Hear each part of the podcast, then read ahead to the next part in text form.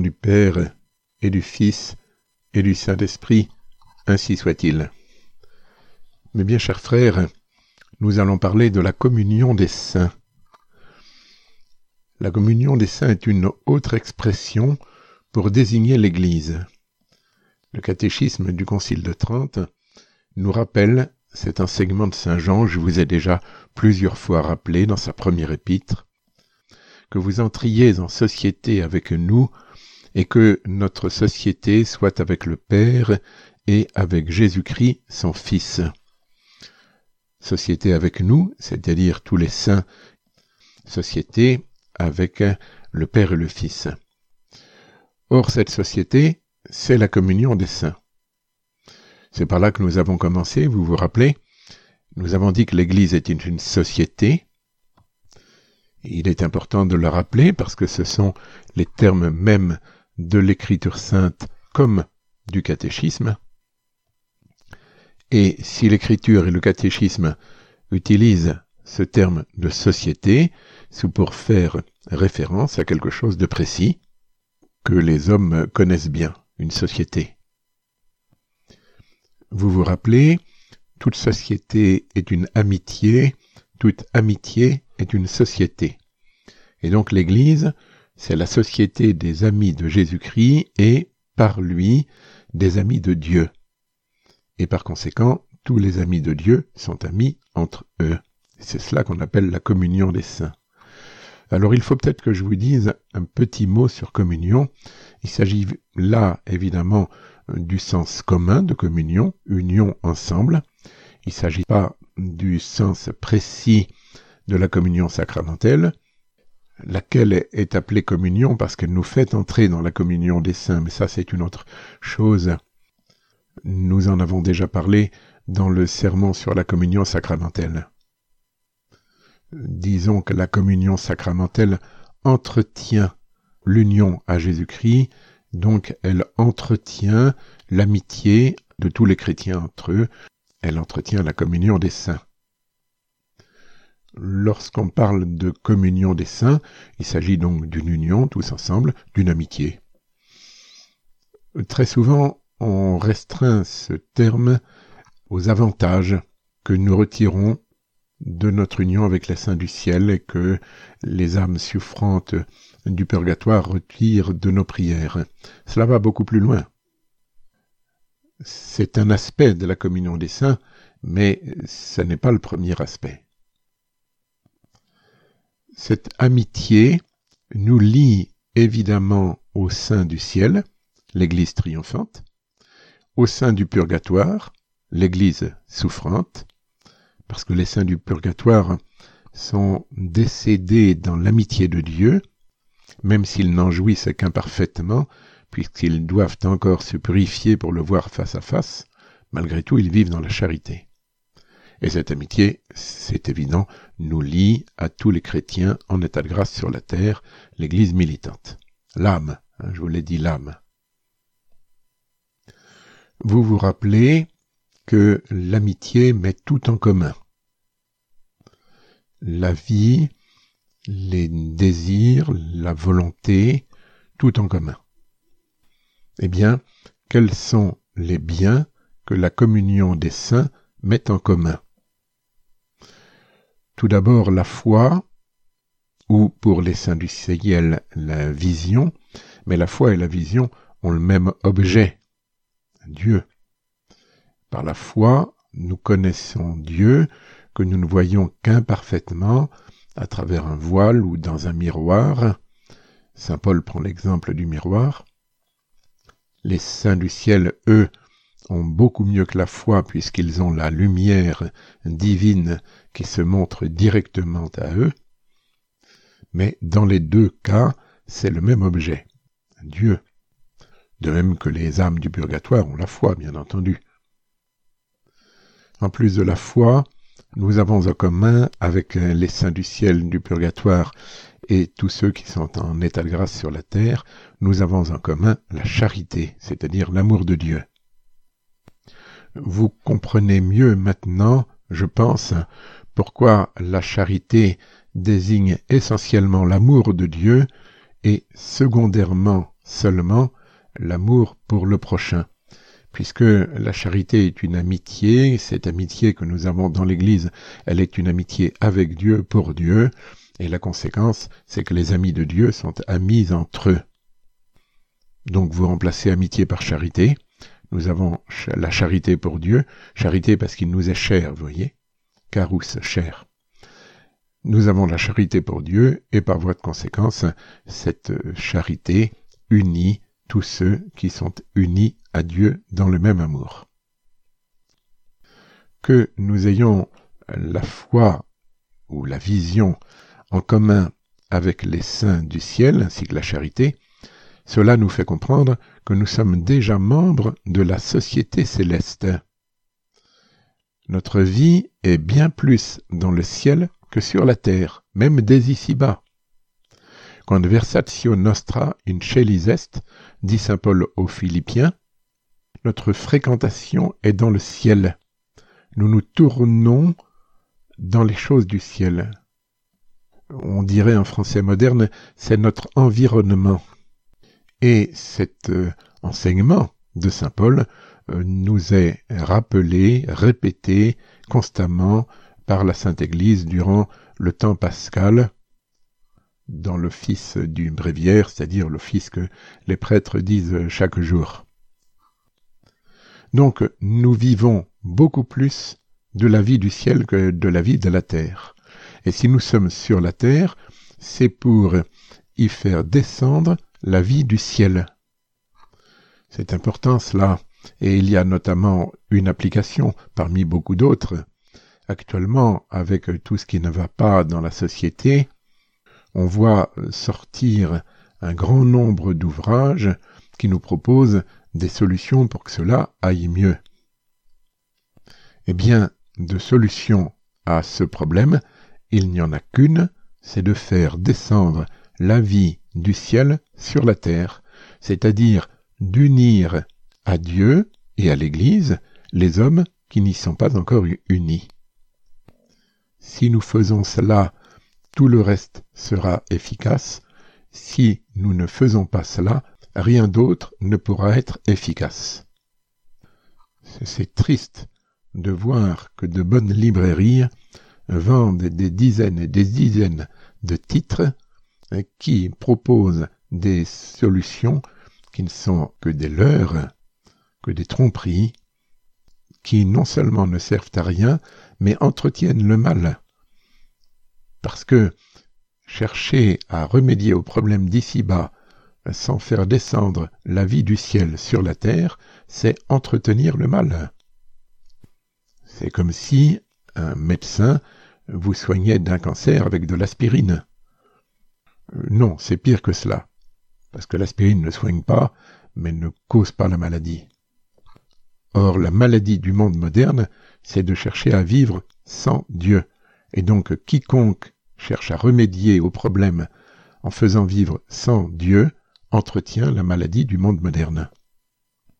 Ce serait comme un médecin qui vous donnerait des nourritures avariées, justement celles qui ont causé la maladie. Autre bien que la communion des saints met en commun entre nous tous, la splendeur et l'honneur. Toute perfection d'un membre augmente la splendeur et l'honneur de l'Église. À l'inverse, tout péché déshonore l'Église entière. Il faut que nous apprenions à être saints pour la gloire de Dieu, bien entendu, qui rejaillit en splendeur de l'Église et c'est certainement un des plus puissants moyens par lesquels l'Église convertit les païens. L'Église est une sainte catholique et apostolique, et c'est sa sainteté qui touche le plus les cœurs et les âmes. Troisième bien que nous avons en commun, nous tous les saints, l'entraide mutuelle. C'est ce qu'on retient habituellement de la communion des saints, l'entraide mutuelle. Mais ce n'est que le troisième bien, ce n'est pas le premier. Connaissez-vous la prière après l'absolution dans le sacrement de pénitence? Que la passion de notre Seigneur Jésus-Christ, les mérites de la bienheureuse Marie, toujours vierge, et de tous les saints, tout ce que vous aurez fait de bon et supporté de pénible, vous soit appliqué pour la rémission de vos péchés, une augmentation de la grâce en votre âme, et vous introduise dans la vie éternelle. La passion de Jésus-Christ, oui, puisque Jésus-Christ est le premier de tous les membres de l'Église, les mérites de la bienheureuse Marie toujours Vierge, et les mérites de tous les saints. Le Concile de Trente, le catéchisme du Concile de Trente, ou saint Thomas d'Aquin, je ne sais plus très bien, dit que cette entraide mutuelle fait obstacle à la pénétration du démon parmi nous et donc aux tentations du démon contre chacun d'entre nous. Et le même fait remarquer que dans la primitive Église, ceux qui étaient excommuniés étaient très souvent, immédiatement, la proie du démon qui les tourmentait également dans leur corps et pas seulement dans leur âme. La Providence permettait cela pour faire comprendre aux premiers chrétiens quelle était l'importance de vivre dans la communion de l'Église, donc dans la communion des saints, et quelle était la gravité d'être excommunié de l'Église. Nous nous tenons la main, nous sommes une chaîne forte que le démon ne peut pas rompre. Nous tendons la main à celui qui est tenté et si par malheur il est tombé, il n'y a plus qu'une demi-communion avec lui puisqu'il n'est plus membre de l'âme, mais il reste membre du corps, et à cause de ce reste de communion, nous pouvons encore lui tendre la main, et il a beaucoup plus de facilité à la saisir que si nous devions aller le chercher au fond de l'eau comme un noyer. Vous ne saurez qu'au ciel, mes bien chers frères, tout ce que vous devez à la prière de vos parents, de votre famille, de vos amis, de gens inconnus, particulièrement nous les prêtres. Il y a des chrétiens qui prient pour les prêtres, nous ne les connaissons pas, et pourtant nous leur devons beaucoup. Et vous-même, mes bien chers frères, si vous bénéficiez de notre apostolat sacerdotal, eh bien dites-vous qu'il y a des personnes qui prient pour cela que vous ne connaissez pas, que nous ne connaissons pas toutes, et qui pourtant sont très efficaces. Le père Dupéra raconte dans 21 ans chez les Papous qu'il était de visite en France et qu'une dame euh, paralysée lui dit Que vous est-il arrivé à telle date? J'ai beaucoup souffert pour vous. Oh, le prêtre ne se souvenait plus, mais il notait tous les événements de la journée dans un petit calepin. Il regarde à la date en question, et il voit que ce jour-là, il marchait sur une crête très étroite, sur une montagne très élevée, comme il y en a pratiquement partout en Papouasie, et distrait par la beauté du paysage, il mit un pied dans le vide. Normalement, ça aurait dû être la chute, une chute vertigineuse. Il n'y avait pas prêté plus d'attention que cela à l'époque, mais son pied avait été soutenu par un appui invisible, et il avait repris sa marche comme si de rien n'était. Il l'avait noté dans le calepin, et puis ne s'était pas rendu compte euh, que c'était un vrai miracle. Eh bien, ce jour-là, cette femme qui lui avait dit lors d'une précédente visite Mon père, je prierai pour vous, et j'offrirai mes souffrances pour vous, cette femme avait souffert particulièrement parce que le bon Dieu avait tenu compte de ses demandes pour en faire bénéficier le missionnaire. Cela, c'est quelque chose de visible, mais que le bon Dieu permet pour nous faire comprendre les choses invisibles. Saint Jean Bosco recommandait de communier sacramentellement souvent pour autrui, de faire la Sainte Communion pour autrui. Bien sûr, on ne peut pas communier à la place d'autrui, mais on peut offrir les mérites de la communion sacramentelle ou spirituelle pour autrui. Et ces mérites sont très grands, puisque justement, c'est au moment où l'on reçoit notre Seigneur Jésus-Christ qu'on est le plus proche de lui et que donc on gagne le plus de mérite. Si on communie bien, hein, il faut faire attention à bien communier. Je veux dire avec des bonnes dispositions. La très sainte Vierge à Fatima recommande d'offrir la communion et la confession du premier samedi du mois pour la conversion des pécheurs. C'est évidemment la même théologie, la même doctrine. Et on peut très bien le faire même en dehors du premier samedi du mois. Saint Thomas nous dit qu'il y en a pour lesquels nous accomplissons un bien de façon plus spéciale.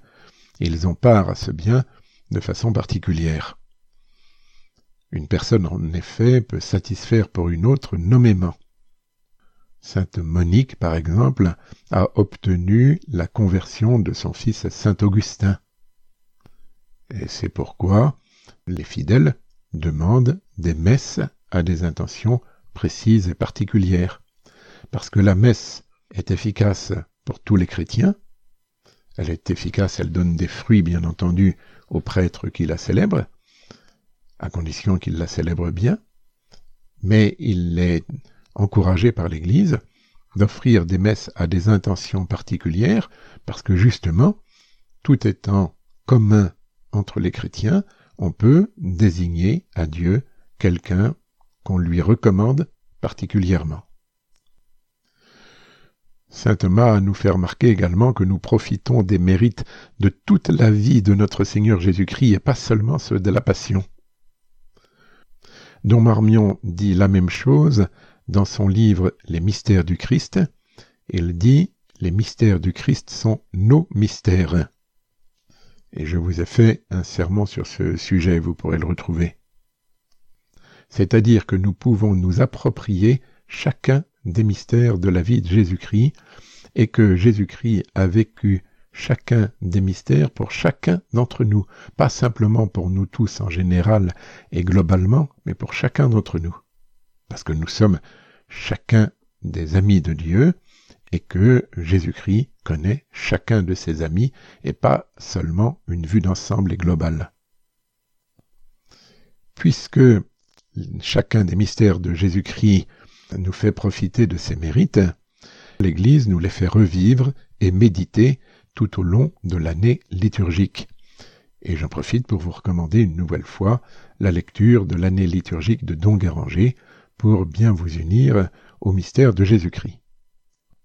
Le chapelet également est cette grande prière qui, juste après la messe, en importance, nous unit à notre Seigneur Jésus-Christ en nous faisant méditer chacun des mystères, chacun des quinze mystères. Les quinze, hein, pas les vingt.